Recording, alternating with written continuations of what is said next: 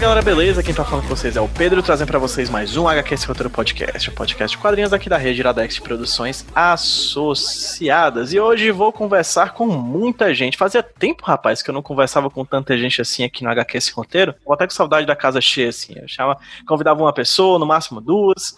Finalmente aqui estou com quatro convidados, quatro pessoas maravilhosas para papear comigo sobre um projeto muito interessante que está em vias de financiamento coletivo pelo site do Catarse, feito pela editora, que já, já é quase figurinha carimbada aqui do HQS Roteiro, que é pela editora Script. Script que tem dois editores. Os dois editores estão aqui comigo hoje. Vou pedir para que um deles se apresente agora pra gente, que é o Douglas. E aí, querido? Beleza? Como estamos? E aí, tudo bem? Um prazer estar aqui de volta, né? Imagina, HQS Roteiro é um podcast que eu há muito tempo já sou assinante, então sempre é uma honra vir aqui falar um pouquinho, porque a gente é meio tiete, né? Então é legal, é legal, é bem legal e bem emocionante voltar a falar contigo. Então, obrigado mesmo aí pelo convite. Vai ser um prazer conversar com vocês um pouquinho. Não, prazer é nosso. E aí, Douglas, aproveita e já apresenta para quem tá ouvindo a gente quem é você. É, meu nome é Douglas Freitas, é, eu sou advogado, professor de Direito de Família e há dois anos eu, o Diego e o Johnny nos unimos num relacionamento poliafetivo para criar uma editora. Fundamos a Script. Nossa primeira publicação foi em dezembro de 2018 com o Teatro do Pavor. Nós estamos agora gravando esse episódio em julho de 2020 e nós lançamos até agora 16 quadrinhos e livros. E até dezembro de 2020, ah, nós vamos lançar outros 17 produtos. Então, vamos fechar 2020, se tudo der certo, se o mundo não acabar. 32, é isso? Eu sou péssimo em matemática, sou de humano. 33? É, por aí. É. Ok, então é isso. É muito lançamento. E quem ajuda também nesse monte de lançamento é o outro editor que também tá aqui no papo, parte dessa relação poliamorosa, que é o Diego. E aí, Diego, beleza? Boa noite, gente. Cara, eu acabei de ficar preocupado. É o, Droga, é o Douglas que faz as contas da editora. Como assim? Como assim? Ele que cuida do financeiro, cara. O que, que tá acontecendo? Como assim? Pera aí, não, preciso de um advogado. Não, ele é advogado, droga. Depois do programa vocês resolvem isso, gente. Aqui na frente das câmeras, não. Pô, que coisa isso, cara. Diego, Diego, fica tranquilo, eu uso Excel. Ah, tá bom, ótimo, ótimo. Coisa ufa. ufa. E aí, Diego? Cara, Boa prazer noite. ter você aqui de novo. Você já participou de um HQ esse roteiro. A gente estava até relembrando aqui antes da gravação que foi sobre o Bill Finger. Há muito tempo atrás, vai estar linkado aí no post do podcast lá no, no site. Mas para quem não ouviu esse programa, que eu recomendo que ouçam, viu, gente? Vão lá atrás e ouçam. De, e ouçam. É, para quem não ouviu, quem é você? Então, muito obrigado também. Sou, sou Tiete, assim, né? A gente estava em off aqui comentando sobre a, a o programa né, dos tradutores, que né, reuniu uma galera incrível do, do Watchmen que vocês estão fazendo, que é maravilhoso. Então, é muito bom estar aqui. Então, meu nome é Diego Morro, sou sócio do Douglas e do Johnny na Script né, desde 2018 e hoje eu estou trabalhando só como editor e autor né, de quadrinhos e livros. Então meu dia é só ficar mergulhado em, em livros e quadrinhos, sempre lendo, editando. Agora que eu estou escrevendo né, o da história da história em quadrinho, pesquisando. Então tá, tá sendo essa correria né, chata, aspas, de viver do que a gente ama. Né? Excelente, excelente. Quem está aqui pela primeira vez é o José Luiz Padilha, que, enfim, fica aqui o agradecimento, José Luiz, por você ter topado conversar com a gente aqui para HQ esse roteiro. Aproveita e fala para quem tá ouvindo a gente quem é você. Boa noite, pessoal, para quem tá ouvindo. Meu nome é José Luiz, da Silva. Só que o Padilha, lógico, em homenagem à minha esposa. Estou muito feliz em participar desse podcast também. É minha primeira vez em um podcast. Eu sou ilustrador desde os meus 16 anos. E é uma longa história, por sinal, mas esse é meu primeiro contato com um quadrinho de grande porte. Eu considero Astrogênese um quadrinho de grande porte. É uma satisfação imensa trabalhar com esses três monstros que hoje estão aqui também com a gente. Cara, o Douglas me deixou super à vontade para eu é, trabalhar na, na história astrogênesis e tal, e eu já falei para ele o seguinte, ele às vezes me pergunta se eu estou é, gostando da história, se tem algum personagem que eu estou achando ruim ou não. Aí na última conversa que a gente teve, eu falei para ele, olha, é o seguinte, eu como tenho muita coisa, muito trabalho de fora também para fazer e tal, o que eu estou fazendo é o seguinte, como eu estou desenhando a astrogênese, eu vou lendo e ilustrando ao mesmo tempo. Então eu não tenho nenhum receio, nenhum, nenhum, como posso dizer, nenhuma desavença com nenhum personagem. Entre esse esse grande trabalho que eu estou fazendo com a astrogênese, eu também faço os outro, outros trabalhos, como literatura infantil, é, charges, algumas caricaturas, enfim, eu vou levando a vida nisso. Perfeito, José. E quem está aqui com a gente também, já re retornando também à casa, é o Zambi, querido. Ei, Zambi, como é que estamos, cara? Obrigado pelo convite de novo. Estou muito feliz de poder estar aqui no programa outra vez. Tá... É, é, é muito bom poder trabalhar na sua, na sua obra que está sendo, que uh, para mim, poder colorir os desenhos do Luiz está sendo um exercício maravilhoso, porque é cada peça chega para mim te deixa deslumbrado. Fantástico, fantástico. É sobre essa obra que está sendo deslumbrante para todas as pessoas que estão fazendo parte desse projeto, que a gente vai conversar hoje. A gente vai conversar sobre Astrogênesis, que é um projeto que nesse momento, enquanto você está ouvindo, se você baixou isso no primeiro dia e pelo menos nos próximos dias, né? Douglas, salvo engano, até quando vai a, a, a campanha, mais ou menos, cara? Nós estamos gravando ela, esse programa, né, no dia 15 de julho. Hoje faltam 110 dias, mais ou menos, para encerrar a campanha, né? Então nós temos aí pelo menos até o mês de novembro para a pessoa poder fazer o apoio, né? E nós hoje alcançamos 80% da meta. Então eu acredito que Massa quando este programa entrar no ar, ali pelo mês de agosto, talvez, já tenhamos alcançado os 100% da meta. Então a gente vai estar falando agora de metas estendidas, novas recompensas. Então é um projeto assim que as pessoas estão gostando muito, assim. Estou bastante é, entusiasmado por ver as pessoas apoiando, porque nós sempre tivemos muito receio de lançar um material nacional de super-herói. Ver as pessoas gostando e apoiando, realmente deixando a gente muito entusiasmado. Fantástico. Tô vendo aqui na, no Catarse agora, que é catarse.me barra astrogênesis. A campanha vai até o dia 8 de novembro, então tenha tempo, meu amigo. Quando você estiver ouvindo esse podcast aqui, ainda tem tempo, provavelmente, você ir lá e apoiar o projeto. E se não deu tempo, caso você esteja ouvindo isso, caso ainda exista mundo em 2021, né? Tem essa questão. É, caso ainda exista mundo em 2021, você vai poder provavelmente comprar esse quadrinho que vai estar impresso e a Script vai mandar para você. A gente já gravou vários programas aqui do HQS Roteiros com alguns lançamentos da Script Editora. E aqui a gente está fazendo um lançamento como o Douglas já apontou, de uma graphic novel voltada para falar sobre super-heróis. Mas não é super-herói de super-heróis de todo jeito, assim, não é aquele super-herói urbano que a gente está acostumado a ver como Batman, nem um super um super-humano é, nesse ambiente realista como um Superman ou um Lanterna Verde ou sei lá, é, nem aquele super-herói urbano que a gente falou do, do Batman, o Demolidor, o Homem-Aranha. É, um, é, uma dimensão astronômica, né? Seria uma coisa talvez mais voltada para uma dimensão tipo do que a gente vê no cinema da Marvel, dos Guardiões da Galáxia para cima, assim, uma coisa mais expandida. Douglas, Diego,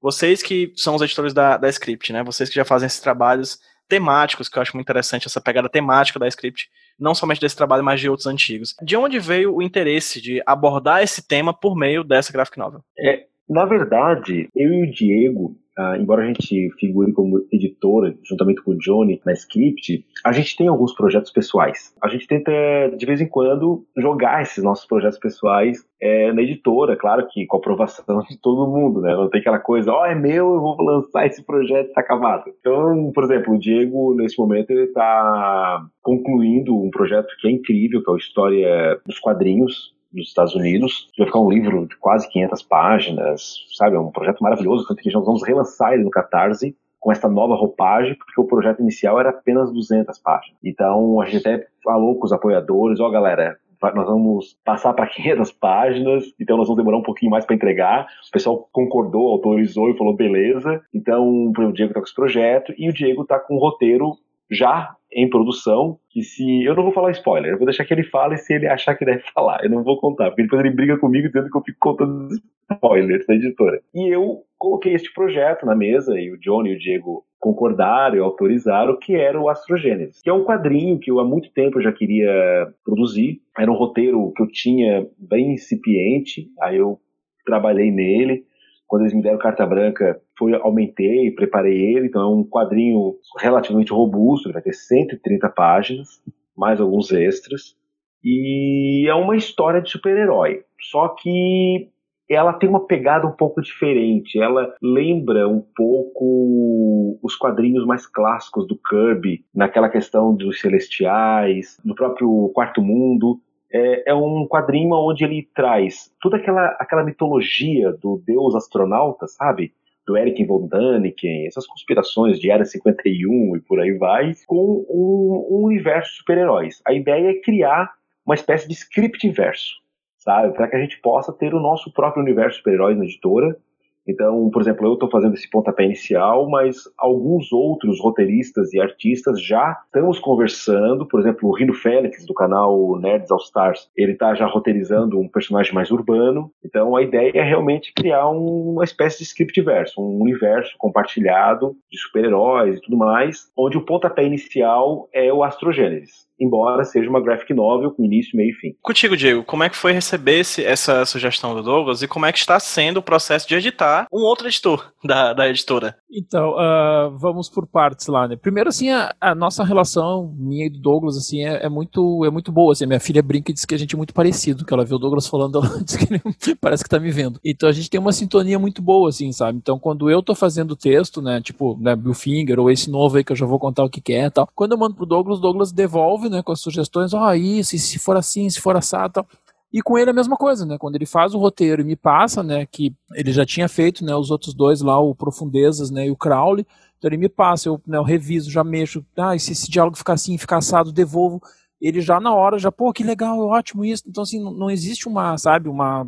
Ninguém é cheio de dedo, ninguém é cheio de frescura. A gente tem uma sintonia muito boa, assim, sabe, de, de um entender onde é que o outro tá mexendo e saber que essa mexida vai ser para deixar o trabalho mais legal, né? Então, isso é, flui super rápido, assim, sabe? E assim, quando ele vem, que a gente já tava falando de algumas ideias, né? Quando ele vem com a ideia, eu falei, ah, cara, porra, também adoro esse universo, né? Tinha há pouco tempo relido o, gênero do, do Kirby lá, né? Que o que o Kurt Busiek e o, Alan, o Alex Ross brincaram lá, né? Pegaram todas as sobras do material do Kirby e tinham, né? Juntado tudo em várias graphic novels e tal. Eu disse, ah, pera, vamos ler aquilo de novo. Já tinha lido, disse, ah, pera, vamos reler, né? Pra ver se sem querer a gente não tá muito parecido com ele e tal. Aí fui reler o do Kirby e tal. Falei, não, tá de boa, né? A gente tá, tá navegando nesse universo, mas tudo bem, é, é, é nosso. Claro que tem referências, tem brincadeiras tal, né? Mas tá original. Então, assim, foi, foi muito prazeroso, assim. Até, né, que ele pegou e disse, ah, pera, vou chamar aqui então, né, o, o o Padilha para desenhar tal, não sei o que. Eu falei, ah, legal, vamos ver, né? A gente não tinha trabalhado com ele ainda tal. Cara, quando eles mandaram a arte, eu falei, pode falar palavrão aqui, né? Deve. Tá. Quando eles. Cara, quando chegou a primeira arte, o Douglas mandou no grupo, eu falei, puta que pariu, cara. E já brinquei, já falei no nosso grupo ali, comentei com o Zami depois, falei, cara, a gente vai ser o último trabalho que a gente vai fazer com o Padilha, porque depois dessa o cara vai trabalhar na Marvel, na DC, na Image e tal. E a gente nunca mais vai conseguir pagar ele, porque, meu Deus do céu, cara, que trabalho lindo, assim, sabe? E aí o Zami entrou com as cores também, que também deixa ainda mais bonito e tal. Então, assim, cada página que tá, né, cada coisa que vai chegando pra gente, a gente tá, assim, só na alegria, né?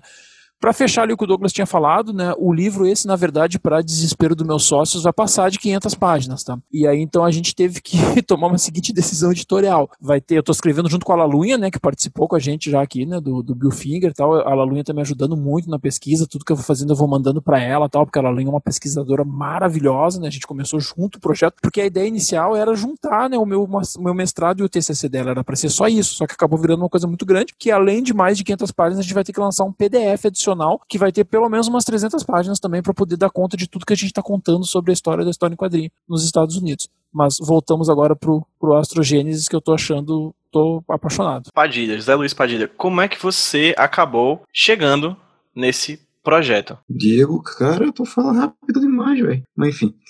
É... cara, olha, eu, na verdade, eu não sei, eu acho que foi um, um toque de Deus com minha esposa. Não sei se Douglas foi cutucado por alguém, não sei.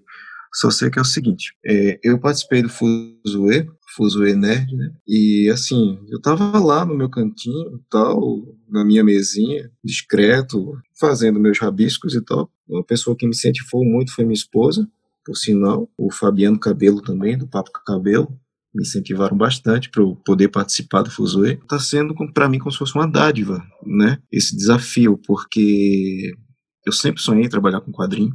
Eu, no tempo da escola, eu sempre gostava de rabiscar, juntava com meus amigos e tal, a gente começava a escrever certas histórias, tanto é que eu tô com dois projetos parados, né? Um é uma história de terror, outro também é um, um universo de super-heróis que eu já tinha criado há bastante tempo, desde minha adolescência. A astrogênese, para mim, está sendo um grande desafio enorme. Estou tendo satisfação enorme de poder fazer. Como eu entrei nesse universo, do nada o Douglas tinha meu WhatsApp por conta que a gente estava resolvendo as coisas do Fuzue, e ele resolveu me convidar. Ele já até me falou que achava que eu não ia aceitar. Eu olhei assim, rapaz, é a minha primeira vez, quem sabe não, não dá certo mesmo e tal. Comecei a rabiscar, a gente começou a, a conversar e tal, rabisquei, rabisquei, mandei a primeira ideia para ele, ele adorou, né? Como ele já, já falou também, me deixou muito livre para poder fazer isso. Assim, eu ainda faço certas coisas com receio, né? Não sei. A gente tem uma dúvida, tanto é que às vezes quando eu estou fazendo os rascunhos, os esboços do layout das páginas e tal, eu faço uns três diferentes, aí mando para ele, aí fico esperando se ele aprova ou não alguma coisa, ele me deixa livre, vai, faz, faz. Tá sendo muito bom para mim, muito bom mesmo e tudo bem, o teu tempo meio tá corrido, também tem certas coisas para fazer, mas quando eu dou o tempinho, cara, eu vou fazer astrogênese, vou fazer uns dois, três páginas. Aí eu vou fazendo, o Zambi também me dá umas dicas boas, toda semana passada me deu umas dicas muito boas, obrigadão Zambi por isso, ajuda bastante também.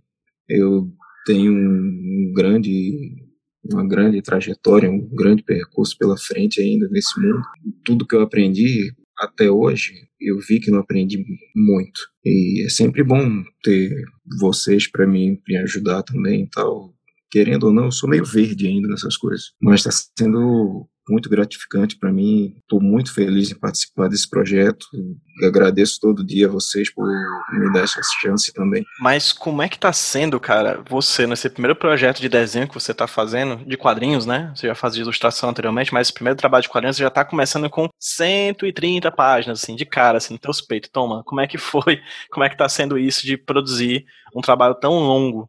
Né? Sendo esse primeiro trabalho longo o seu primeiro de quadrinhos. Olha, para quem estava acostumado a desenhar, fazer livro de história infantil e tal, de 16 páginas, 32 páginas, resumindo cada um, dependendo do, do número de páginas que seja, vai contando com capa contra capa, dá uns 12 a 15 desenhos, vamos bem dizer. Rapaz, deu medo, deu medo na verdade. Será que eu vou conseguir concluir? Vem sempre esse frio na barriga, sabe? Eu meto a cara, entendeu? Cara, é, é, é meu primeiro trabalho grande? É. Então eu vou até o fim.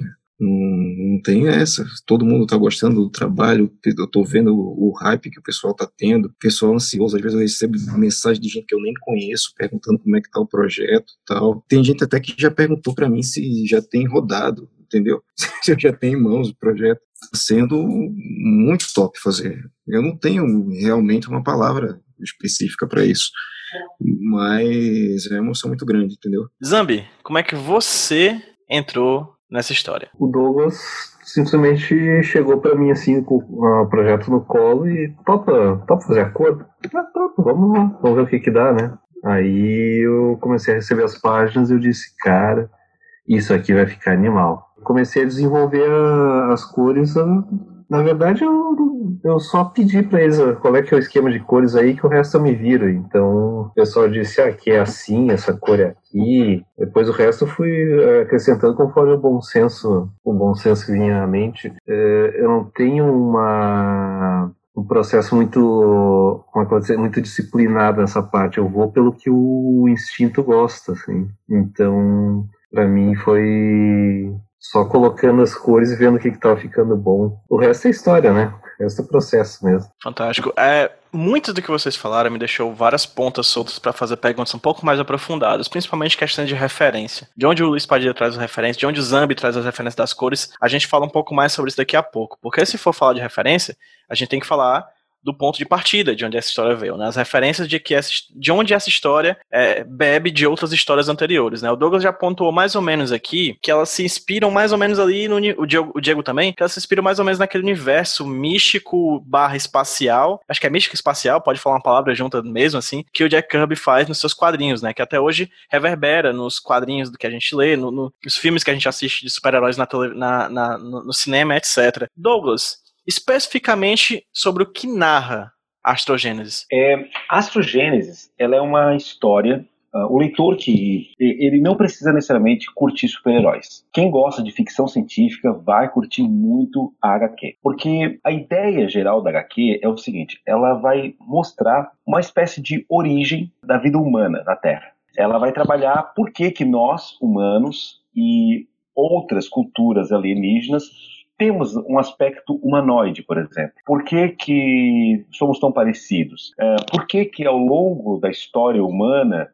várias civilizações teriam é, nos visitado e por que que nós adorávamos essas civilizações como Deus. Então, essas perguntas que a gente muitas vezes vê no History Channel, é, vemos em, em alguns grupos do Facebook, pessoal que gosta de teoria da conspiração, de Área 51, alienígenas do passado. A ideia desse quadrinho é imaginar uma resposta. A inspiração primeira é de uma leitura da minha infância, que é Eram os Deuses Astronautas, do Eric von Däniken, que eu tenho quase certeza que a, a mesma base do Eric von Däniken, que é, que é uma base que era muito comum nos anos 50, 60, certamente também foi a mesma leitura que o Kirby fez na época. Porque a gente nota muito claramente a, a, a ideia de um alienígena do passado, de um deus alienígena, nas histórias do Kirby. Essa é a, é a ideia principal, né? Só que o quadrinho, obviamente, ele, tem, ele vai ter uma série de liberdades e rumos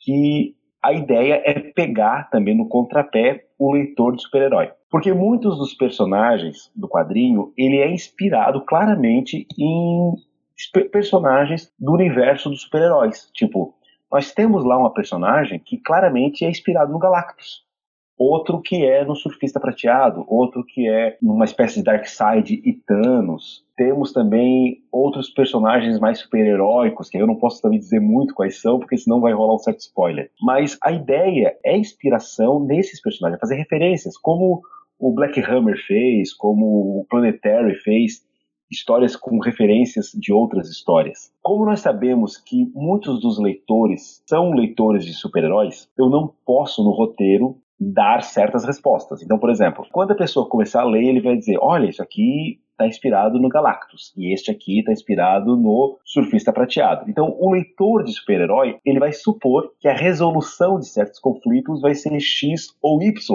por conta da bagagem que ele tem. Então, no roteiro eu tomei muito desse cuidado para pegar esse leitor no contrapé, para que eu não, para que ele não descubra a história. O leitor ele vai ser surpreendido sim, ele vai achar que vai para um caminho, mas vai para outro. E obviamente nós tomamos uma série de cuidados, porque como nós estamos fazendo uma releitura de histórias de super-heróis, fazendo referências a histórias de super-heróis, alguns erros a gente não pode cometer, né? Como sexualização de personagens, queira ou não a gente precisa de, um, de personagens mais pluriétnicos é, não tão homem hétero, loiro de olho azul, sabe? Esses cuidados que, infelizmente, os quadrinhos no início não tiveram, a gente, obviamente, está tendo nesse quadrinho. Mas Astrogênesis, basicamente, é uma releitura sobre origens de super-heróis, mas uma grande história de ficção que envolve a origem da humanidade e talvez o seu fim.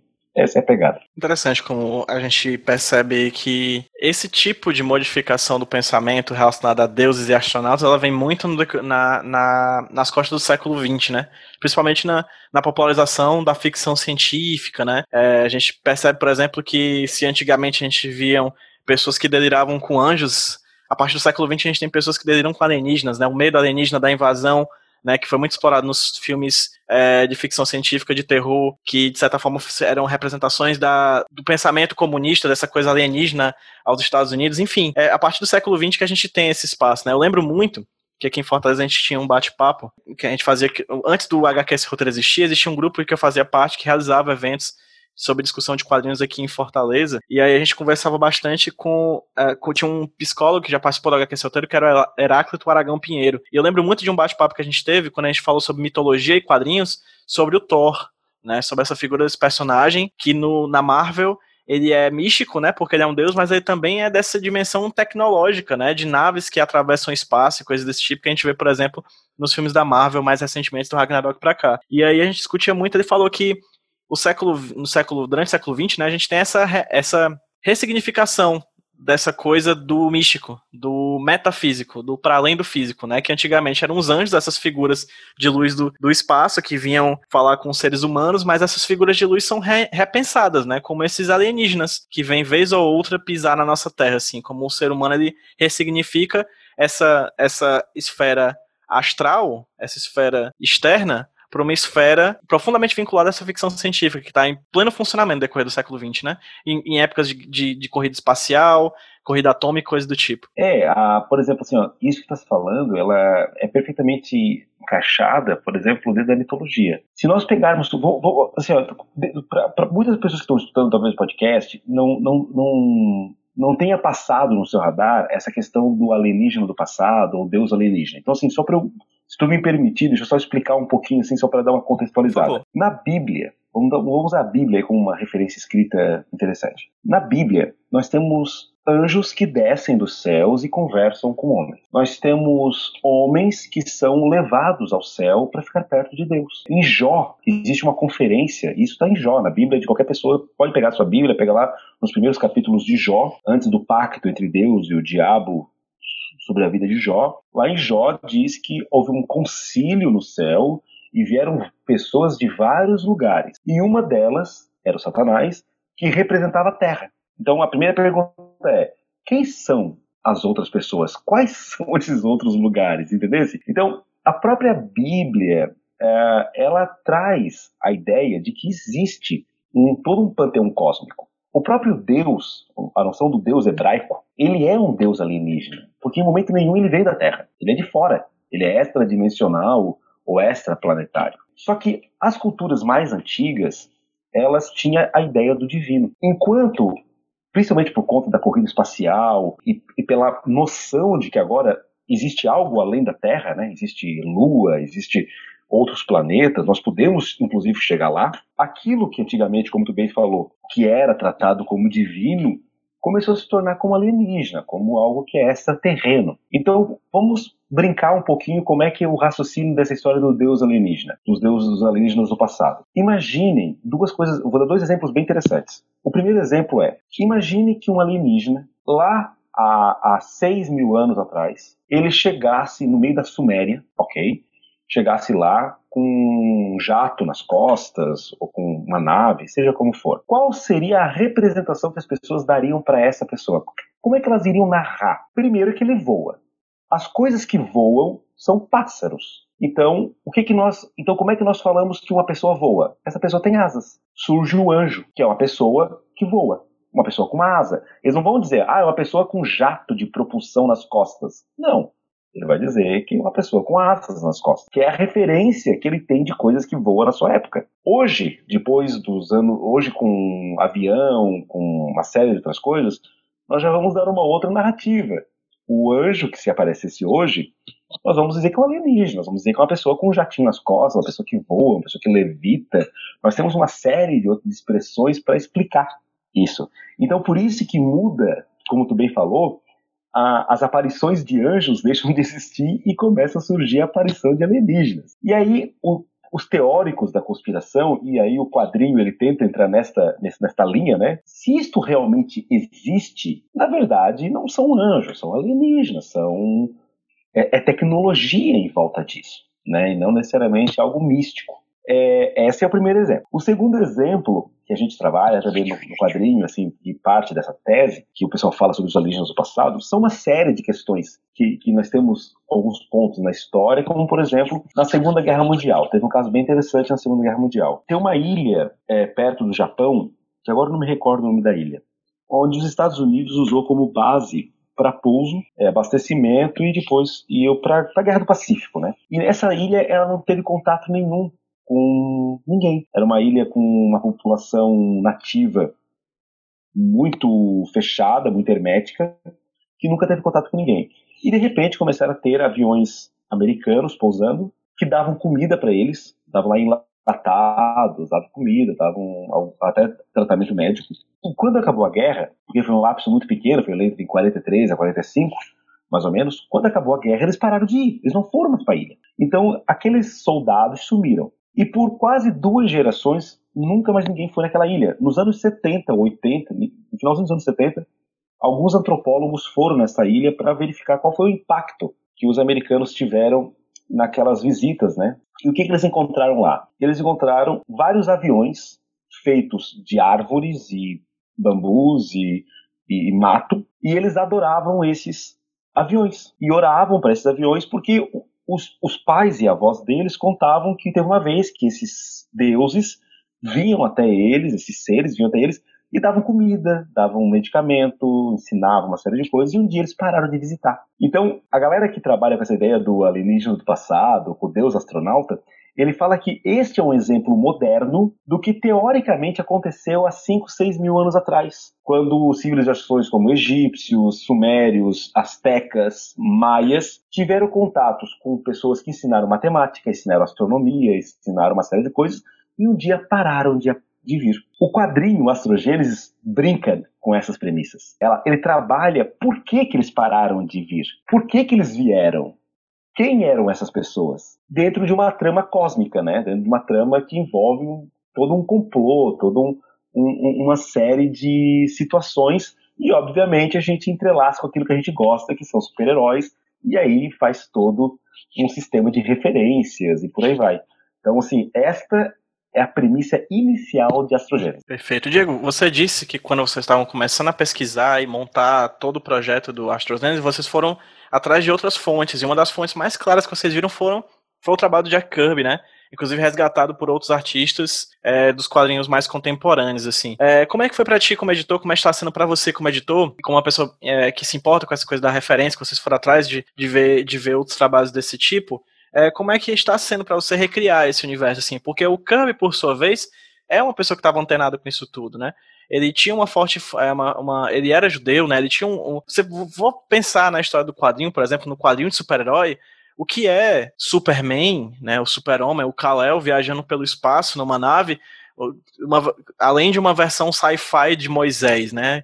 No rio do mundo, chegando numa família nobre, né? No, na Terra, é, isso é repensado o tempo inteiro, né? O Kirby estava muito vinculado a isso, né? Ele trazia muitas dessas referências, misturando essa religiosidade, esse misticismo com, esse, com essa ficção científica space opera, né? É, de, de, de, obras anteriores mesmo aos quadrinhos super-herói, como Flash, ou, sei lá, Bucky Rogers no espaço, assim. Então, é uma salada gigantesca, né? São muitos sabores misturados numa comida só. E como é que é para você, editor, dessa obra trabalhar com essas várias referências, talvez a principal delas sendo Jack Kirby. Então, né, é, aí que vem essa coisa da sintonia, né, que eu e o Douglas temos, né, eu também, na minha, na minha infância, adolescência, devorei, né, o, os livros dos deuses astronautas, devorei Kirby, né, essa parte mais, né, dele mais, mais sci-fi, né, que o Kirby sempre gostou muito disso, né, já tinha lá no Desafiadores do, do Desconhecido e tal, e eu sou da geração, né, anos 90, Arquivo X, que começa a entrar todas as conspirações e tal, então foi muito gostoso nesse sentido, assim, né, de poder pegar esse material, assim, se aprofundar no material e ao mesmo tempo, por coincidência, né, agora eu tô nessa parte minha, né, desse livro também passando justamente por esse momento, né, que o Kirby está criando essa, essa parte e tal. Então, assim, entendendo mais ou menos como é que está funcionando a época, né, porque a gente vai dando um contexto histórico no livro, então, o que, que foi os anos 60, anos 70, corrida espacial tal. Então, começa a misturar tudo junto. E, ao mesmo tempo, aí entra o, tra o trabalho do editor, né, ao mesmo tempo, né, eu tinha que ter o cuidado, me preocupar com coisas que de repente tinha passado sem querer pelo Douglas. Vou dar um exemplo, tá? Por exemplo, eh, bem lá no começo, lá, primeiro, os primeiros rascunhos de roteiro que ele mandou, tinha uma hora que a gente estava lá num outro planeta, né? Vou tentar não dar spoiler aqui. Duas pessoas usam uma expressão que era uma expressão que exigia cultura, sabe? Tipo, por exemplo, lá, sei lá, bola nas costas. Eu falei, cara, não sei se esses caras jogam futebol nesse planeta.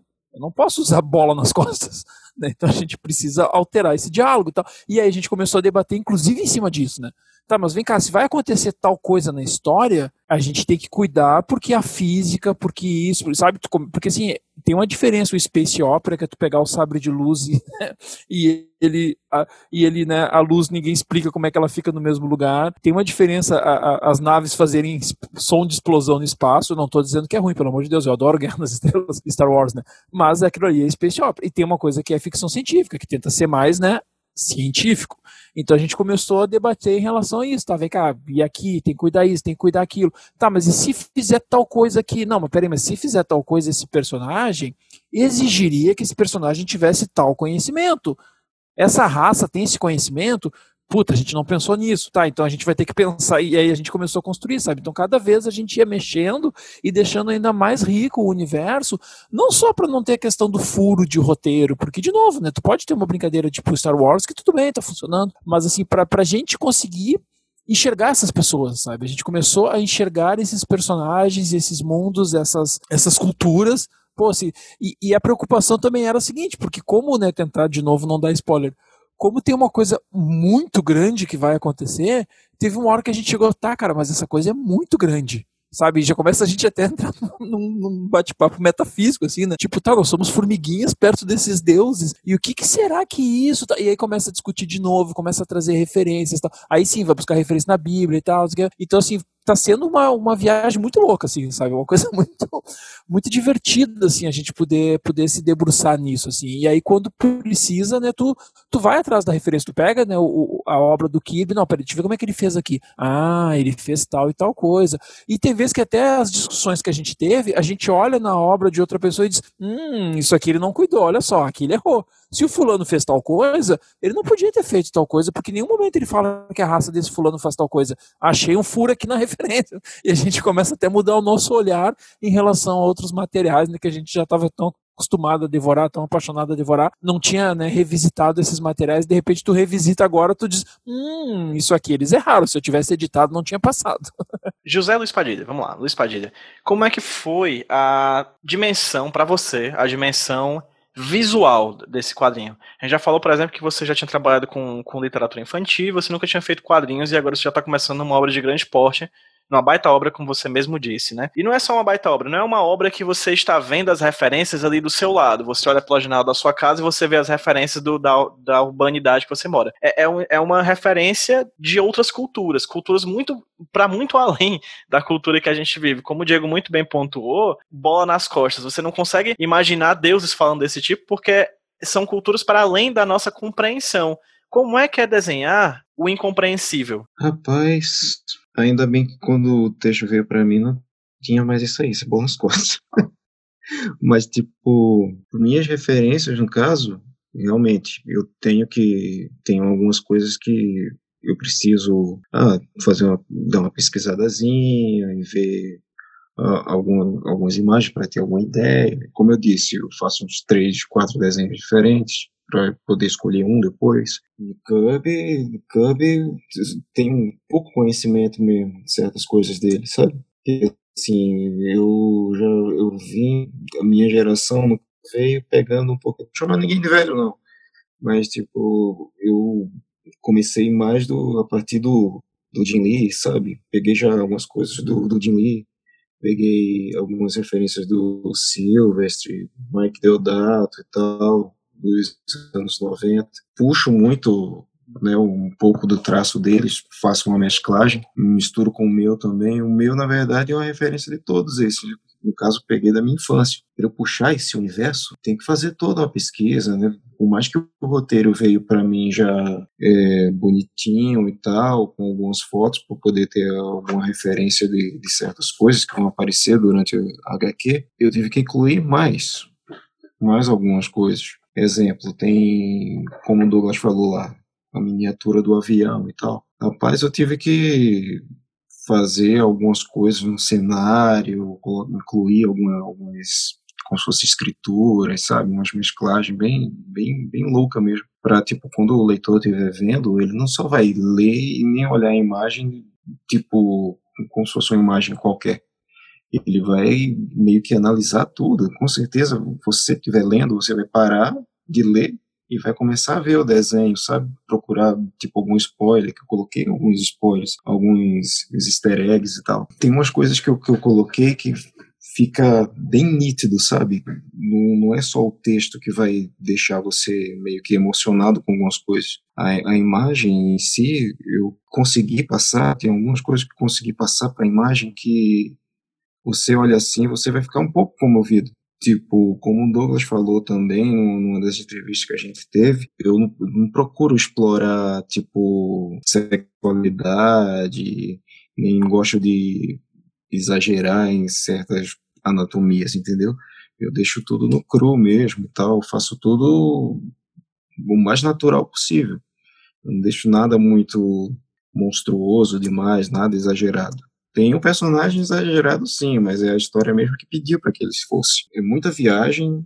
Tem, tem dia que eu paro assim, fico parado no tempo lendo o texto, releio e vejo assim, vou fazer desse jeito aqui que vai dar uma viagem melhor. Aí eu mando pro Douglas, o Douglas, caralho, tá muito, tá muito doido. E essa página vai ficar foda. É como ele manda para mim às vezes a resposta, fico, beleza, então vou, vou prosseguir eu, eu realmente eu tenho bem pouca referência, sabe? Bem pouca. Como você perguntou se eu tenho alguma coisa sobre Jack Kirby e tal, realmente, entre 100% de Jack Kirby que eu boto assim em mente, é só 10. E Zambi, para você, como é que é pegar esses desenhos do Padilha e, e colocar cor? As cores de um universo outro, né? De um outro espaço. Teve uma vez que eu conversei com a Priscila Tramontano, uma desenhista aqui, daqui do Brasil, que desenhou durante muito tempo, acho que desenha até hoje, na verdade, os quadrinhos do Transformers.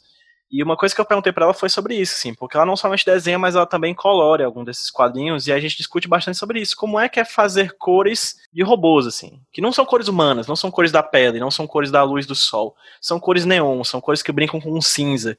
E como é que é fazer as cores de coisas para além da nossa terra, sabe? Como é que é pegar esse desenho do Padilha e colocar cores neles que são cores que não são as cores terrosas, é, amareladas, azuladas que a gente tem aqui no nosso planeta, mas na verdade outros planetas com outras cores, com outras luzes. A princípio que eu fiz até agora eu não, eu não tive nenhuma dificuldade nessa parte. Eu imaginei que um dos planetas ali usaria muito assim o um, metal que estivesse disponível. Então, alguma, algumas estruturas e outras coisas eu segui uma espécie de se, ah, assim, paleta básica eu peguei um jogo de três, quatro cores e disse, vou seguir isso aqui. E fui só colocando, né? Acrescentando que se fosse uma espécie de, de padrão padrão da, da sociedade, da, desse planeta, daquele planeta. Eu usei muito, muito assim, eh, tons de metal que geralmente a gente não costuma ver no nosso dia a dia, né? Então eu imaginei que pudesse ser uma outra cor diferente que pudesse... O que teria atraído a atenção e que seria mais eficiente, né?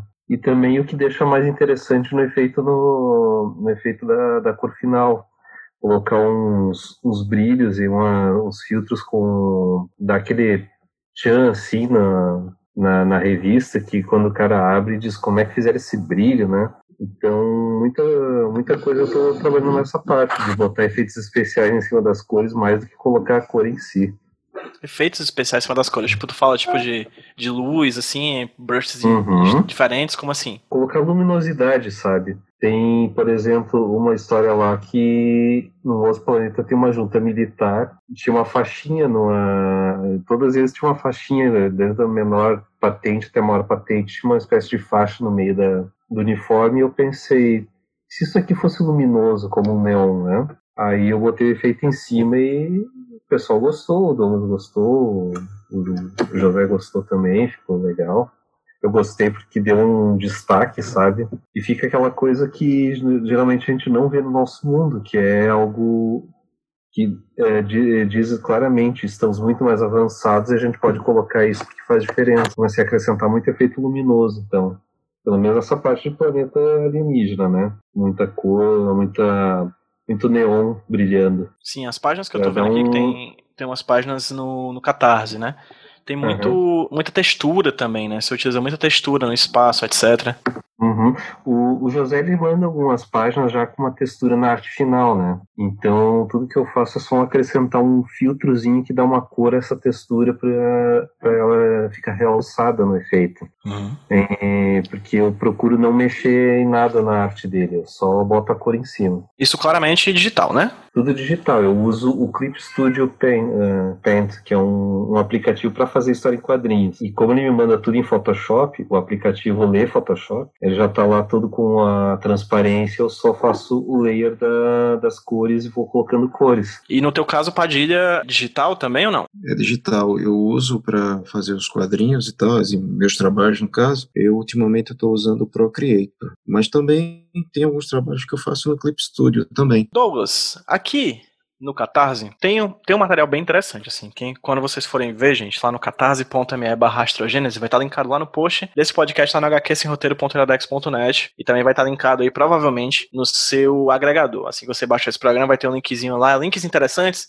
vai estar lá o link para apoio no Catarse. Lá no Catarse está cheio de material interessante de bastidores do projeto. Tem a capa do projeto, tem algumas referências de imagens antigas, né, egípcias. É interessante como quando vocês falam, quando tu falava, Douglas, disso tudo de deuses, astronautas, etc., me lembrou muito toda a mitologia do Prometheus, do Alien, oitavo passageiro, né, aquela coisa meio egípcia, meio alien, assim, sempre me, remeteu, me remeteu muito forte a isso a própria ideia de, de que Deus vieram entregar, deixar a, a vida aqui na Terra, né, e depois foram embora, enfim, várias questões relacionadas a isso. Mas não é sobre isso que eu ia falar. É, o lado ruim do HQ esse roteiro é porque sem roteiro acaba viajando.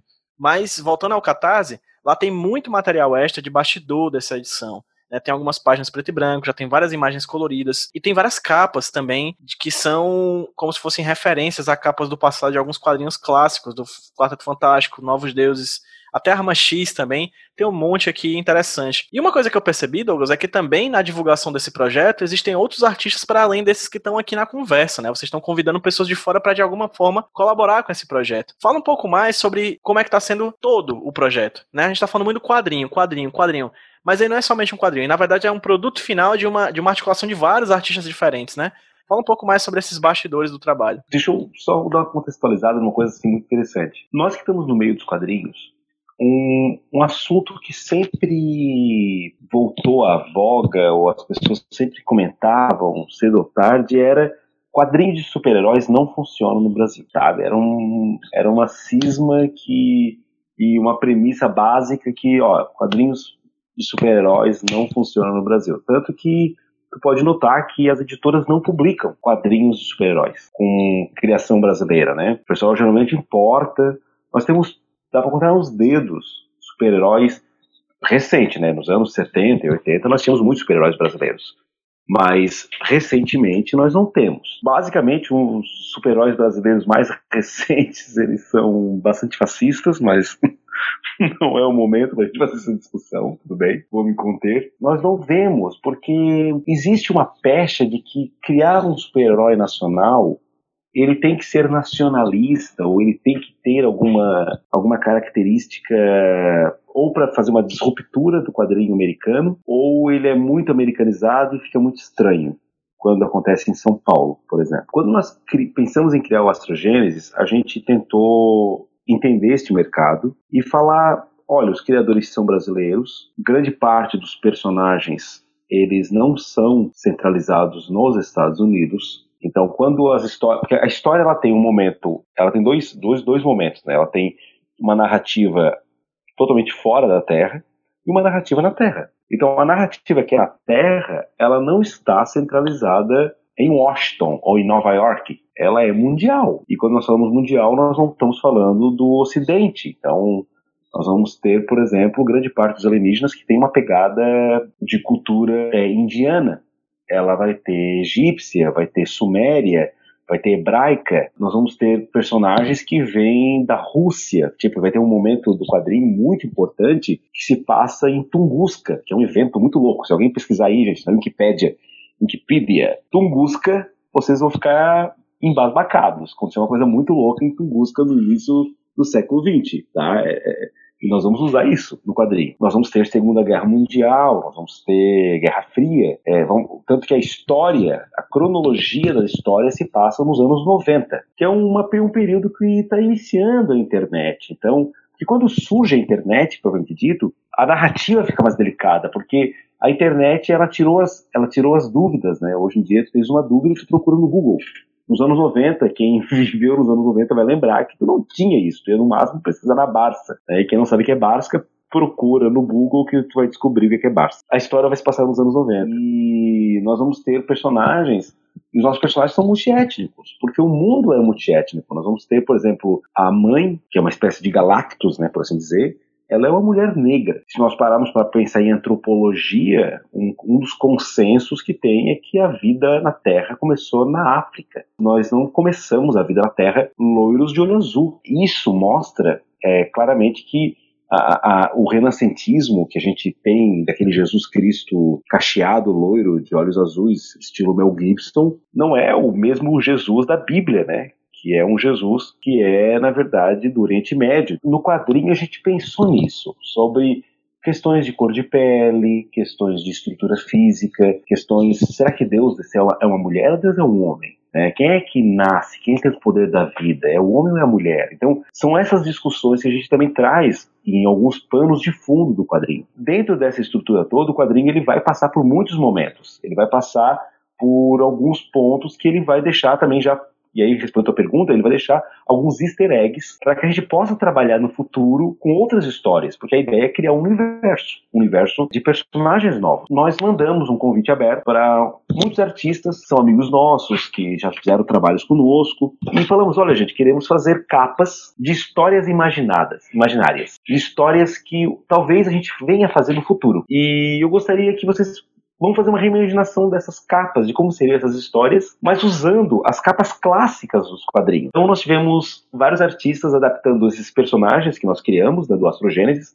como Petrus, como a mãe, como Ganímedes, como Kali, e aí vocês entrando no projeto vocês vão saber quem é quem, e começaram a fazer capas, assim, então fizeram por exemplo, a Kali em cima de uma capa da Capitã Marvel, fizeram Petrus em cima de uma capa clássica do Hulk, a mãe numa capa clássica do, do Galactus. Então, tem várias capas, tem vários artistas reimaginando essas histórias, a ponto de o José fez uma sequência de capas é, com uma releitura fofa de cada um dos personagens que tivemos que transformar numa caneca porque ela ficou linda. Então, tanto que nós estamos sorteando agora, no final deste mês, essa caneca para os apoiadores e também para quem segue a Script no Instagram, com todos estes personagens numa caneca só. A Kali, o Petrus, a mãe e o Ganímedes num traço super fofo, no estilo do Scott Young da Marvel. Essa é a ideia editorial do quadrinho, assim, a gente fazer algo que envolva bastante pessoas, é, brinque com aquilo que a gente gosta. Então, além da história, tem tudo isso sim. Perfeito. E Diego, como é que é para você articular isso tudo? Ainda mais tomando por base que isso é fruto de um financiamento coletivo, né? É um trabalho que está sendo publicado na internet para que as pessoas possam contribuir e a Script tem uma coisa que eu acho muito interessante que meio que se diferencia dos outros trabalhos de quadrinhos, enfim, que a gente vê na Catarse, assim. Ela tem prazos de apoio muito longos, assim, que eu fico besta, assim, caramba, é muito tempo, a galera tem muito tempo para apoiar. Isso é uma coisa que a gente não vê tanto. Né? Além de ser também uma campanha flexível, né? Como é que é articular esses vários fatores diferentes, esses vários apoiadores, esses vários colaboradores do projeto, né? Pessoas, eu vi que tem, eu vi uma, por exemplo, uma capa que foi feita pela Marina Salles, né? Que é lá do Rio Grande do Norte também. É, acho interessantíssimo como é que vocês estão pegando pessoas de vários locais diferentes para montar essa ideia, esse projeto de, de quadrinho super-herói. E a Marina não, não, é, não é a primeira opção que eu penso quando eu penso em quadrinho super-herói, assim, ainda assim ela é de um quadrinho extremamente independente, ela vai e faz esse, essa capa que é, foi bem, bem surpreendente para mim, que acompanha o trabalho dela, achei maravilhoso e tal. É, como é que tá sendo, Diego? Organizar isso tudo, organizar essas várias pessoas em torno desse projeto e também como é que tá sendo organizar isso nesse ambiente digital que é o Catarse, de maneira bem adequada, assim, nesse tempo longo que vocês sempre propõem os projetos de vocês da Script. Então, na verdade, o Catarse, pra gente, ele funciona como uma pré-venda. Né, a gente nunca depende dele para poder viabilizar o projeto. A gente sempre deixa claro, né? A gente até faz aquela categoria flex, né? Que é assim, ó, o projeto vai sair, não precisa chegar em 100% para sair. Graças aos nossos né, maravilhosos leitores e leitoras, a gente está sempre batendo né, as nossas metas, assim. Por exemplo, agora o do o Mitos de Lovecraft, hoje tinha chegado a 607% da meta, assim, que a gente olhou e disse, meu Deus do céu, né? Viva Cthulhu. E assim, então a gente sempre consegue né, passar de 100%, tá? Então, né, mesmo que a gente não precisasse, não seria um problema. O Catarse ele funciona como uma comunidade e uma chance do nosso, né, do nosso leitor, da nossa leitora, dele conseguir eh, brindes especiais que ele não vai ter num, numa Amazon, né, em, em, outros lugares, assim, né, num evento, tal, não tem como a gente ficar levando, sabe, eh, originais para eventos, tá? Ainda mais agora que não tem evento, né? Mas quando tinha evento, sabe? Então ali no Catarse a gente consegue dar vários mimbos pro nosso, pro, pro nossos leitores e para nossas leitoras. Então ele, ele funciona nesse sentido.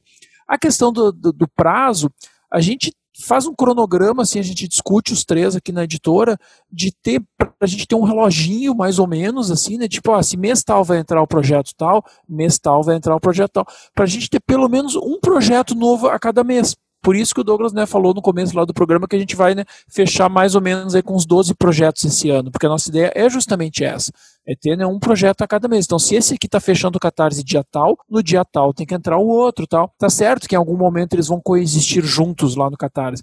Mas né, a gente tem esse cuidado também. E aí, essa questão da, dos prazos longos vai depender de quando a gente lança, porque a gente sempre pensa também em dois momentos que a editora tem que conversar com o nosso leitor. O momento que a gente vai lançar né, o, a campanha e depois o momento que a gente vai entregar o quadrinho na casa da pessoa. E a gente está conseguindo agora, finalmente, né, que a gente está aprendendo, está com mais de um ano de vida, a gente está conseguindo começar a cruzar. Por exemplo, agora quando a gente entregou, começou a entregar na casa das pessoas, e desculpe todo mundo aí por causa da pandemia, correio está demorando, mas a gente está entregando. Quando a gente entregou agora o chamado de Cuchulo, a gente lançou o sussurro que é o novo livro né, do Lovecraft, também ilustrado pelo Salvador Sanz. E a gente viu assim que foi incrível a, o retorno, né? O pessoal que estava recebendo em casa, e divulgando e botando os, né, os leitores e leitoras botando nas suas redes sociais o livro e tal, ele já ajudou no hype do novo, do novo livro. Tal. Então a gente tem esse cuidado. Agora, em relação à equipe, desde o primeiro dia que a gente fez a editora, quando a gente começou, né, o Douglas, depois a gente chamou o Johnny, a gente falou, ó, isso não vai ser clube do Bolinha. Tudo bem, né? Parece meio hipócrita, já que são três homens héteros, brancos, né? Classe média. Mas a gente falou, cara, não dá. Não dá para ser sempre, né? Sempre o mesmo clube do Bolinha, sempre as mesmas pessoas, seja como personagem, ou seja fazendo, ou seja tocando. Sempre tem esse cuidado de, né? Tá, vem cá, quem é que a gente está chamando? Quantas mulheres tem no projeto? A gente precisa ouvir outras vozes, a gente precisa ter outros olhares. Agora que rolou a mesma coisa, né? Quando começou essas discussões de, tá, peraí, quem é que tá no projeto? Tá, nesse caso, fechou, né? Quatro homens ali, né? Putz, tá, né? Porque pelas, né? Toda a nossa conjuntura na hora de montar, fechou uma equipe ali que tinha, né? Quatro homens tocando, tá? Né, o editor e os outros três. Tá, então o que a gente vai fazer? Não, então a gente vai começar a chamar agora artistas para fazer os extras, para fazer tudo. Tá? Então, assim, é um quebra-cabeça que a gente vai montando sempre, né, quando a gente trabalha, pra, né, que nem o Douglas falou, a gente não pode ter só, né, loiros brancos de, né, de, de olhos azuis que moram, né, no, em São Paulo falando o dia inteiro. Não dá. Ah, você passa em Nova York, né? Pô, não dá. Que nem aquele meme que rolou na internet, ah, eu sou um autor brasileiro, mas ninguém me lê. Texto do autor brasileiro. Jack acorda em Nova York. Não, cara, tu vai, escreve sobre o Brasil, então. Sabe? Então, quer dizer, sabe, não dava pra gente fazer essa história se passar lá em Nova York e tal. Não, a gente tentou fazer o mais né, abrangente possível. Entre a questão da sexualidade também, né? Cuidar, a gente sempre tem os nossos contatos fiéis, assim, né? Que a gente faz a leitura sensível. Olha, a gente tá fazendo esse, esse roteiro tal. Fulana, Beltrano, dá uma olhada pra gente pra ver se a gente não tá sem querer ofendendo ninguém e tal. Porque tu acha que tá, né? Tu como homem branco hétero, tu acha que tá tudo bem, e de repente, cara, não, olha só, essa piada aqui, essa cena aqui, essa imagem aqui, não tá legal. Eu acho que a gente tem que dar uma mexida, porque senão não vai ficar legal. Foi o que aconteceu agora com o projeto também do, do Robert Johnson, né? Quando a gente teve a ideia de fazer o Robert Johnson, o Douglas fez até um primeiro rascunho e me mandou, só que na hora que o Douglas mandou, eu falei, ih, Douglas, não dá, cara. Porque é eu e tu aqui, dois brancos, contando a vida do, né, dos, dos personagens mais importantes da história da música, e, cara, não dá. Por acaso, né, na época a gente tinha rolado aqui o Comic Con Floripa, o Rafa e o, o Rafa Calça né, e, o, e, o, Jefferson Costa tiveram aqui, né? Tavam, né tinha pouco tempo lançado o Jeremias, eu acho, se eu não me engano. E disse, pô, vamos conversar com os meninos, vamos perguntar para eles, né? Se, cara, e os guris né, foram assim, ó, realmente vocês têm razão, não é legal, mas peraí que a gente vai passar para vocês uma pessoa incrível e tal. E nos colocaram em, em contato com o Estevão, que tá escrevendo o roteiro e tal. O projeto andou. Então a gente tem que ter esse cuidado em qualquer. Mesmo que ah, é só super-herói. Sim, é só super-herói. Mas olha quanta, erra, quanta coisa errada foi feita no mundo dos super-heróis porque ninguém teve esse cuidado né, durante as décadas. Padilha, vamos lá. Trazendo uma dimensão visual do quadrinho novamente, certo? O Douglas pontuou que tem alguns personagens. Esses personagens têm muitas referências, né? Cada um se refere a uma cultura diferente. Inclusive é um quadrinho que se inspira muito em personagens. Acho que esses personagens são, são talvez o ponto forte dessa trama, pelo que eu vi por cima, né? Pelo que eu vi que o Catarse tá aí, são personagens muito, muito poderosos, de visualidade muito poderosa e que tem papéis muito importantes dentro, dentro dessa história. Né? Inclusive no próprio Catarse você tem um pequena bio de cada personagem criado para essa narrativa. Como é que foi pensar esses personagens visualmente, assim? Foi por meio da, de decisões do Douglas que você começou a desenhá-los? As referências desses personagens visualmente, assim, como é que é trazer esses personagens para o ambiente do quadrinho? Esses personagens que eram somente palavras se tornando imagem por meio do teu desenho. A criação, cara, é um processo para quem tem gente de fora assim que critica muito, às vezes o desenhista e tal, que eu vejo que quando a gente está criando um personagem é uma coisa meio que a gente rabisca tanto, faz assim, aí eu mandava pro Douglas, o Douglas, ah, não, eu quero, tenta mudar um pouquinho isso aqui e tal, aumenta mais alguma coisa, tenta realçar mais um pouco a roupa e tal. E o Douglas sabe muito bem como eu faço, né? Pronto, uma das personagens que a gente criou, das últimas agora, recente, a Kali mesmo, nossa, eu fiz uns cinco modelos diferentes né, eu fiz uns cinco modelos diferentes para você ter noção. Ela, o primeiro, a primeira, primeiro exemplo, o primeiro modelo que eu fiz dela, ela estava, vou ser bem sincero, ela estava brutal. Ela estava muito brutal e tal. Que para quem olhasse, ela olhava assim para o desenho e dizia: Nossa, isso aí vai ser muito trash. Mas, enfim, o Douglas me ajudou, no caso, a deixar ela um pouco mais light, sabe? A, uhum. Até o uniforme dela, para quem olha assim, dá um pouco mais de calma e ao mesmo tempo sempre um pouco mais de peso naquela personagem. Porque... No caso, só uma dúvida rápida. A decisão, você disse que fez cinco modelos. A decisão no final das contas ficava por conta de você e do Douglas, só de você, do Diego como editor? Como é que era a decisão final de como o personagem ia ficar? Olha, assim, de primeira leva fica é, entre mim e o Douglas, entendeu? A decisão fica entre a gente dois. Aí depois, quando a gente define aquele personagem, aí passa pro Diego, o Diego dá uma olhadinha, ele dá, dá uma analisada, ele dá o tipo a, a, opinião dele também, o Douglas passa para mim, entende? Aí, ah, pode aumentar ou tirar aquilo ali, aí eu vou, tiro, aí vamos pensar na, nas cores, a gente pensa, aí vai um, tipo umas cinco, seis demandas diferentes, a gente passa pro Zambi, o Zambi dá a ideia dele também, a gente ajusta e vai assim, entendeu? O processo de criação da gente e tal. Douglas, tipo, nessa última personagem, né, o Douglas brincou muito em relação a isso, brincou muito, tanto é que depois disso a gente fez uma tirinha, como ele estava tentando me explicar, né, que a forma que ele queria, que ele estava imaginando que fosse a personagem, ele fez até uma tirinha que ele colocou um saco plástico na cabeça, mas enfim, é uma loucura. Toda a criação da, da gente nesse quadrinho tá, tá sendo bem sabe, tá sendo bem, bem direto. A gente, ah, eu vou fazer o personagem, vai ser esse, pronto. Não, não é assim. A gente, todos nós entramos no consenso e tal. A gente vê mais ou menos o que tem que fazer. Ah, tá agradável, tá bem. Ah, a roupa vai ser vermelha. Não, não, acho que vermelho não fica muito bom. É, vamos puxar um pouco aqui, vamos puxar, vamos realçar mais. A gente de, tenta deixando o mais, como posso dizer, um pouco mais light possível para que a pessoa, o leitor, olhe assim, cara, tem um pouco daquilo, mas não é aquilo. Não é imitação. A gente está deixando uma coisa original, entendeu? A gente está conseguindo passar uma coisa original. Enfim, é um, é um processo maravilhoso que a gente está fazendo. Eu nunca participei de um processo, de todos os anos que eu trabalho com desenho, nunca participei de um processo tão bem elaborado quanto eu estou participando desse, desse projeto.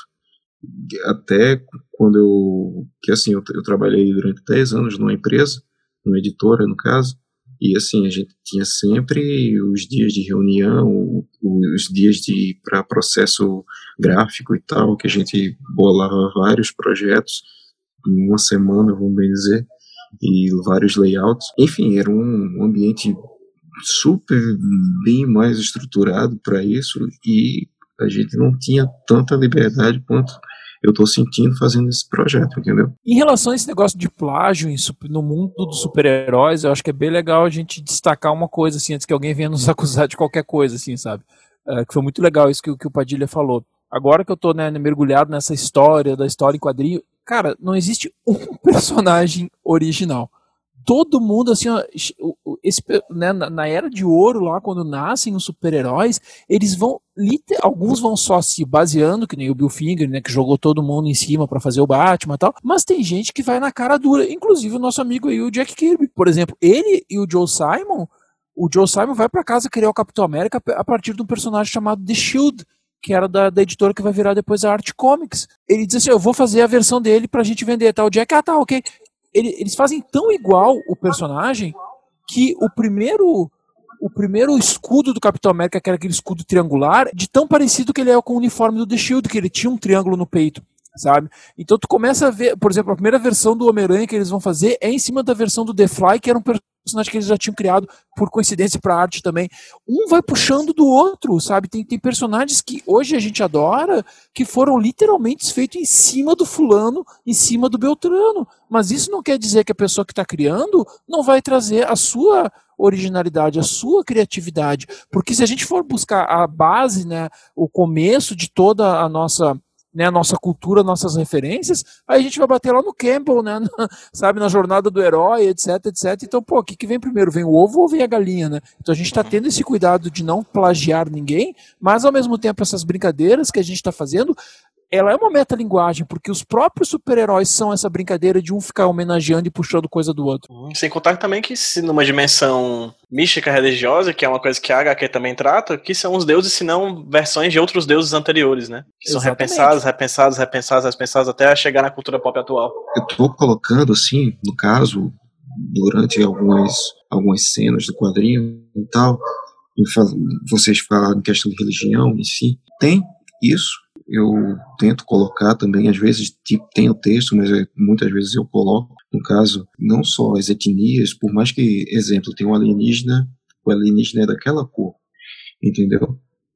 Ele é daquele estilo. Só que eu ainda procuro deixar, exemplo, ah, tem, uma, tem um alienígena gordinho, tem um alienígena bem mais magro. Enfim, eu estou fazendo, faço uma mesclagem. Não é tudo, todo mundo o mesmo porte. Ah, porque é um alienígena de tal espécie, uma espécie bruta, então ele vai ser grande, forte, musculoso e tal, aquele, daquele porte. Não. E assim, envolvendo religião, é, como eu falei, tem, tem no quadrinho também as, as, imagens que pede, mas eu sempre coloco algum pequeno easter egg de alguma coisa. E assim, e a questão do plágio também, como o Diego falou também agora há pouco, você vai ver que tem várias coisas, tem várias referências também. Resumindo, não é uma cópia. A gente está fazendo um trabalho e que envolve estudo. Como eu falei uma outra vez com o Douglas, a gente está inovando a visão de um quadrinho brasileiro. Douglas, já se encaminhando para o final da conversa, já que a gente acho que a gente abordou bastante de forma bem interessante tudo que o quadrinho tem para oferecer e vai oferecer pra gente. Sempre vão ficar a para, sempre vão ficar coisas meio de fora, né? A gente nunca vai conseguir abordar, abarcar tudo que um quadrinho como esse, ou pelo menos um quadrinho tão grandioso como esse, né? Que procura falar de tantas coisas diferentes como esse, é, pode abordar. Mas, ocasionalmente, quem for, quem adquirir né, por meio dessa pré-venda, como o Diego muito bem falou, que vocês fazem pré-venda por meio do Catarse, né? Quem adquirir as pré, é, de pré-venda desse quadrinho que vocês estão produzindo agora, é, como é que vocês, o que é que as pessoas vão encontrar nas páginas desse quadrinho? Os easter eggs, as novidades, as coisas interessantes que as pessoas vão propor. Já chegando assim pro final, o que é que as pessoas vão encontrar quando adquirirem o quadrinho? Primeiro, o acabamento gráfico desse quadrinho, ele tá ficando impecável. Quando eu convidei o, o Zé para desenhar, eu já conheci o trabalho dele, mas eu não conhecia a extensão do trabalho dele. Eu fiquei embasbacado, igual como o Diego falou, quando ele começou a mandar as primeiras artes. E numa das conversas eu falei, cara, nós vamos fazer é, mini edições, porque essa a ideia deste quadrinho é fazer um quadrinho como se fosse várias é, single issues, sabe? Aquele quadrinho naquele estilo americano, de cada pessoa vai receber um quadrinho por mês, né? Só que vai receber num encadernadão com tudo junto. Então, vamos fazer uma capa para cada história porque o quadrinho ele vai ter em torno de 14 histórias, né? É claro que elas são contínuas, mas elas são como fosse. Então teria 14 capas. E eu queria muito fazer naquela pegada Alex Ross, é, na pegada do, Massa, do Felipe Massafera. Tu conhece alguém que pode fazer isso? E aí o Zé falou assim, cara, eu faço isso. E ele mandou as artes dele. E assim, ó, é, no projeto tem. Então, tu consegue ver no projeto a arte que o Zé fez pro miolo do quadrinho e para para as capas que vão ter no quadrinho. E são dois artistas desenhando, sabe? Assim, um é no estilo Ecas Ross e o outro é no estilo Jim Lee. Entende? Assim, eu, por isso que o Diego tá com medo. Ele falou: na hora que esse quadrinho sair, nós nunca mais vamos trabalhar com ele, porque ele vai trabalhar na Marvel, na DC, e todos, na, na Image, e nós vamos perder ele. É, mas nós vamos ficar felizes, porque nós vamos ter um baita desenhista lá fora falando do nosso trabalho. Então todo mundo está ganhando nessa história e vai ser maravilhoso. E da mesma maneira, quando o Zambi começou a mandar os quadrinhos é, coloridos, foi outro prazer, porque quando o Zé mandava preto e branco, eu dizia, cara, que página linda. esse quadrinho acho que não precisa ser colorido, podia ser preto e branco, ia ficar muito massa. Cara, o Zambi fez cada efeito, cada cor, cada. E, e o Zambi é um baita desenhista. Então, eu sei que o Zambi manda muito bem em cores, mas na minha cabeça, o Zambi era um puta desenhista que trabalhava bem em cores. Eu nunca consegui relacionar o Zambi como um colorista. Cara, e assim, ó, é, quando ele mandou as primeiras páginas coloridas, virou outro trabalho. Então, assim, tá, tá no projeto. Vocês conseguem ver tanto páginas preto e branco quanto páginas com as cores do Zambi. Então, assim, por isso que este quadrinho não dá para dizer que é um quadrinho do Douglas, do Zé. Não, é um quadrinho do Douglas, do Zé e do Zambi. Porque seria impossível pensar esse quadrinho como ele tá ficando sem o trabalho do Zambi como cor, do, do Zé como desenhos, eu como roteiro, mas, cara, o que o Diego tá fazendo no backstory tudo, sabe? É, é, impressionante, assim, ó. O Diego, ele corrige todos os meus textos, ele altera, ele inclui frases, ele... A gente tem que praticamente botar o nome do Diego na capa também, porque, assim, a, o trabalho de edição do Diego é um trabalho muito, muito perfeccionista. O Diego, ele é, ele é muito chato nisso, sabe? Chato no sentido bom, entende? É um quadrinho que eu tô com muito orgulho, assim, de poder estar tá assinando e tocando ele para frente, e as pessoas estão gostando dessa ideia. As pessoas estão curtindo muito isso. Em relação à tua pergunta, que acabei me perdendo aqui na digressão em relação à galera, é que o leitor de quadrinho vai ver uns easter eggs muito gostosos. Isso eu tenho certeza. Por exemplo, a luta clássica entre o Superman e o Apocalipse, nós vamos ter cenas que elas vão ser praticamente retratadas no quadrinho numa certa luta que vai ter. A cena do Galactus chegando na Terra, no quadrinho clássico do Quarteto Fantástico, da primeira aparição do Galactus, vai ter também nesse quadrinho, mas é numa outra pegada. Quem acha que vai ser a primeira aparição, cuidado, é outra pegada, não, vai ter uma desconstrução. Uh, vamos ter uma certa adaptação de algumas cenas clássicas do Arma X do Wolverine? Vai ter também. Então ele vai ter muitas e muitas e muitas easter eggs que não comprometem o roteiro, pelo contrário, ele até valoriza, e que o leitor de quadrinho viciado, que gosta disso, vai amar. E eu, eu digo, sem nenhum receio, que foram dois quadrinhos que fizeram eu buscar esses easter eggs. Planetary, do Aaron Ellis, que infelizmente era um ator que eu, autor que eu amava e até descobri as, desculpa a expressão, as merdas que ele andou fazendo e entrei em crise por causa disso e hoje acho ele um filho de puta, mas tudo bem. Mas o Planetary tem essa pegada e uma, um outro quadrinho mais recente que também tem uma pegada muito próxima do que a gente quis retratar, que é o Black Hammer do Jeff Lemire, onde ambos os quadrinhos eles trabalham essa ideia de quadrinho referencial. É um quadrinho que homenageia tudo que a gente conhece como história de quadrinhos. Mas o que é importante, sem copiar, sem prejudicar a história. A história ainda é o principal. A história ela é própria. As referências são apenas uma cereja no bolo, apenas um carinho pro leitor. Gente, é isso. Acho que a gente abordou bacana, muito bem aqui o projeto do Astrogênesis, no, que está agora no Catarse. Rep, é, repetindo, o link do Catarse vai estar no post desse podcast lá no hqsroteiro.iradex.net e também nesse agregador de podcast que você acabou de baixar esse programa. Então eu queria agradecer enormemente a todo mundo que participou desse bate-papo, começando pelo Zambi. Zambi, meu querido, muito obrigado pela sua participação. Foi muito legal conversar com você novamente. Espero ter você novamente aqui em breve conversando sobre outros projetos pessoais e também projetos vinculados ao script, que creio que virão outros em breve. E aproveita, Zambi, faz aí o seu jabá, fala onde as pessoas conseguem encontrar o seu trabalho pela internet. Bom, eu quero, eu quero agradecer profundamente, Pedro, pela oportunidade de falar aqui sobre esse projeto incrível que a gente está fazendo. Também dizer que é muito bom poder fazer parte dessa equipe que faz cada projeto maravilhoso. E o pessoal me encontra na por, uh, Zambiartes, na zambiartes.com, que é meu site de, site de portfólio. Pode me encontrar no Twitter como Zambitiras, me encontro no Instagram também como Zambiartes, também no ArtStation também como Zambiartes. Podem me encontrar no material lá, para dar uma conferida. E nas minhas redes sociais também estou sempre atualizando com alguma coisa que eu estou aprontando por aí. Show de bola. E o nosso novato hoje no bate-papo aqui da HQS Roteiro, Zé Luiz Padilha, meu querido, muito obrigado pela sua participação. Foi muito legal conversar com você. Muito legal conversar com esse esse novo quadrinista, né, que está começando agora também nos quadrinhos, por mais que seja um ilustrador antigo, agora está começando nessa nova linguagem. É um prazer ter você por aqui.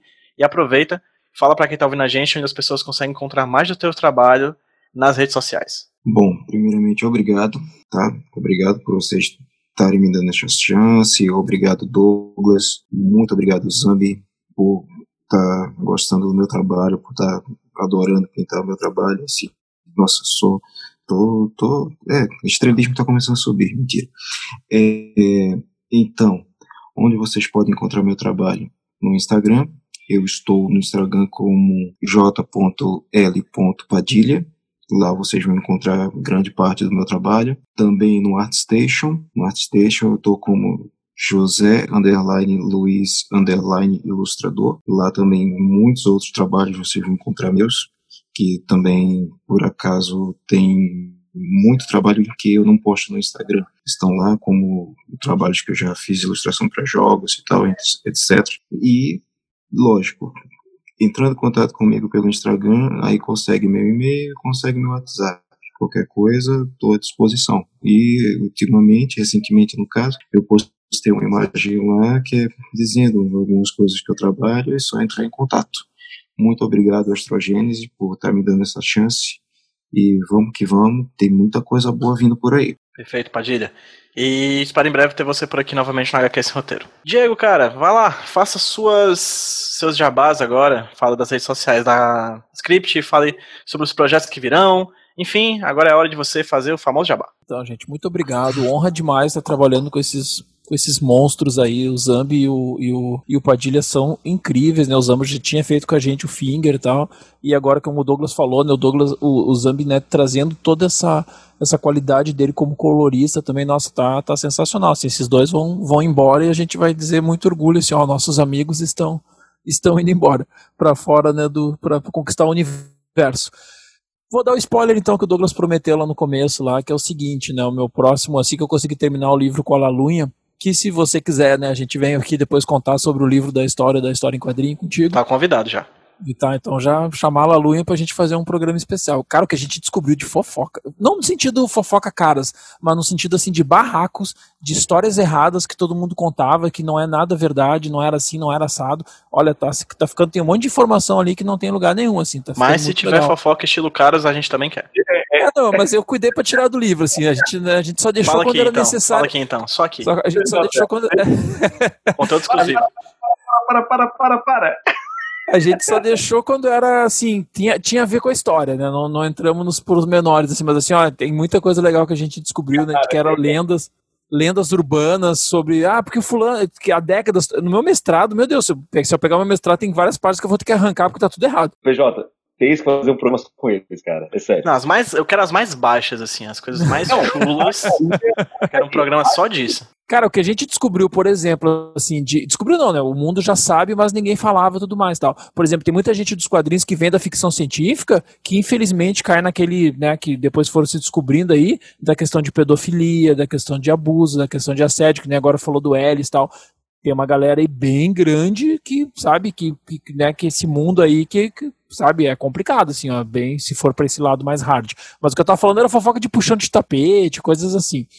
O spoiler é o seguinte, assim que eu terminar o livro, quer dizer, paralelo, né, já estou com 80 páginas prontas, eu e a Beatriz Farme, ou barra Miranda, depende qual rede social dela você vai acessar, a Bia, que é uma, nossa, é uma artista, cara, maravilhosa também, maravilhosa, nós estamos fazendo um documentário em quadrinhos sobre a vida do Exupéry.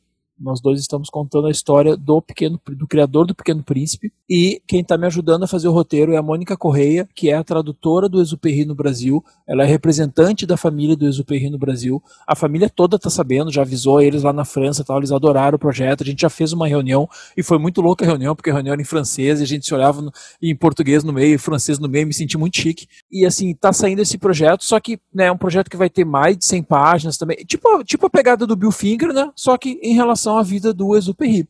E quando a gente começou a conversar o projeto, né, discuti com a Bia, mandei as primeiras 80 páginas, tudo mais tal. A Bia é uma artista né, super versátil. Eu falei, Bia, mas né, é um projeto, assim, assim, assado, a gente tem que ter prazo, tal. Né?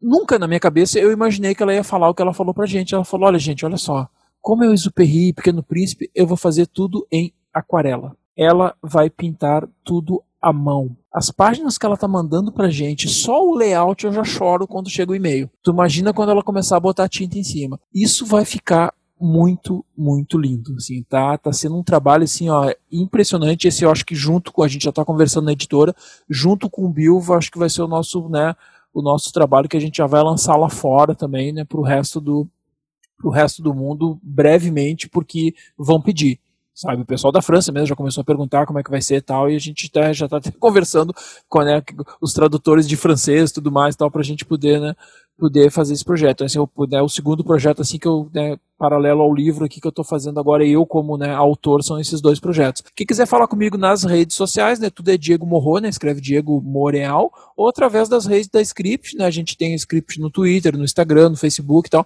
chama a gente lá para bater papo, para né, pra dar feedback do que você está achando do nosso trabalho, etc, etc, que é sempre um prazer poder falar com nossos leitores e com nossas leitoras. E de novo, muito obrigado e assim que der a gente volta aí então para bater papo contigo, que você é uma pessoa maravilhosa. Beijão mesmo. Tamo junto, tamo junto sempre. Douglas, faz aí seu jabá também, cara. Fala das suas redes sociais. O Diego já vendeu aí a script, mas quiser repetir alguma coisa, fica à vontade. Assim, ó, se vocês quiserem processar seus ex-maridos, suas esposas, vocês podem procurar, sou advogado na área de família.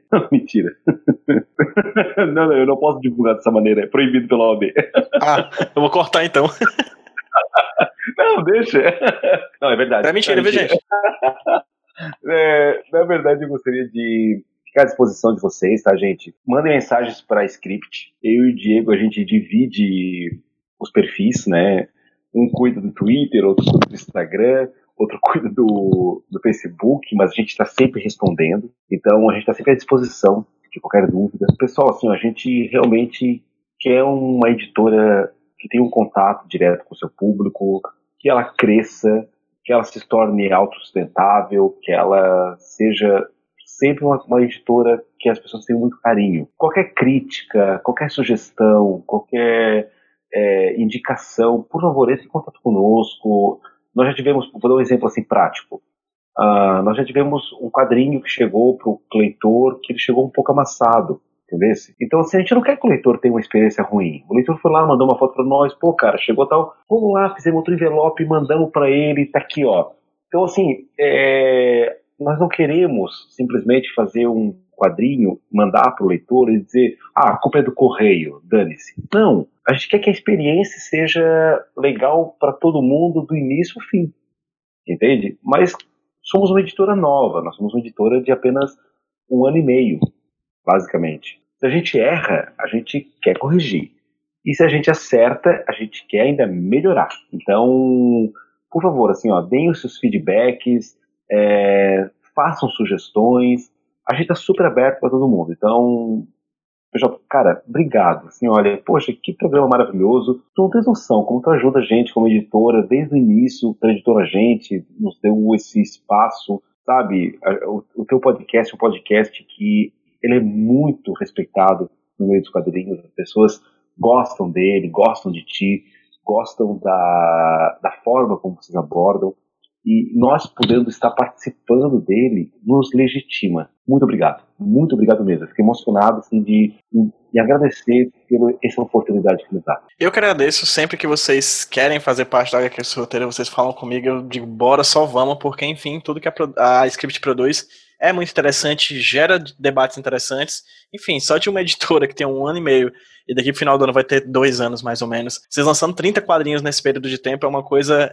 impressionante de verdade. Então, o trabalho da Script sempre tem espaço aqui na HQ Roteiro, pode ter certeza disso. Douglas pode ter certeza, Diego. Vocês também, Zambi, você também, José Luiz Padilha, saibam que aqui o HQ Roteiro também é de vocês, beleza? Gente, para vocês que estão ouvindo a gente, todos os links que foram citados aqui das redes sociais dos meninos vão estar tá lá no hqsemroteiro.iradex.net ou aí no seu agregador de podcast, na parte de links interessantes, vai estar tá lá as redes sociais que foram citadas aqui, vai ter também um link para você apoiar o projeto Astrogênesis lá no Catarse. Quando você estiver ouvindo isso aqui, provavelmente vão ter mais alguns dias, caso você tenha ouvido aqui alguns dias depois do lançamento, porque o projeto vai até, mais ou menos, salvo engano, deixa eu ver aqui só para tirar a dúvida. O projeto vai até o dia 8 de novembro de 2020 para ser apoiado no Catarse. Se você quiser, quiser já adquirir de pré-venda esse quadrinho, vai lá, catarse.me barra astrogênesis. Ou vai nos links interessantes, clica no link que tá ligando diretamente pro Catarse e apoia, beleza? Obrigado, Douglas. Obrigado, Diego. Obrigado, Zambi. Obrigado, Padilha. Obrigado a vocês que ouviram a gente. E vamos dar um tchauzinho pra quem tá ouvindo a gente no 3, 2, 1. Valeu, pessoal. Tchau. Falou, gente. Obrigado. Tchau. Boa noite. Beijos. Se Boa cuidem. noite.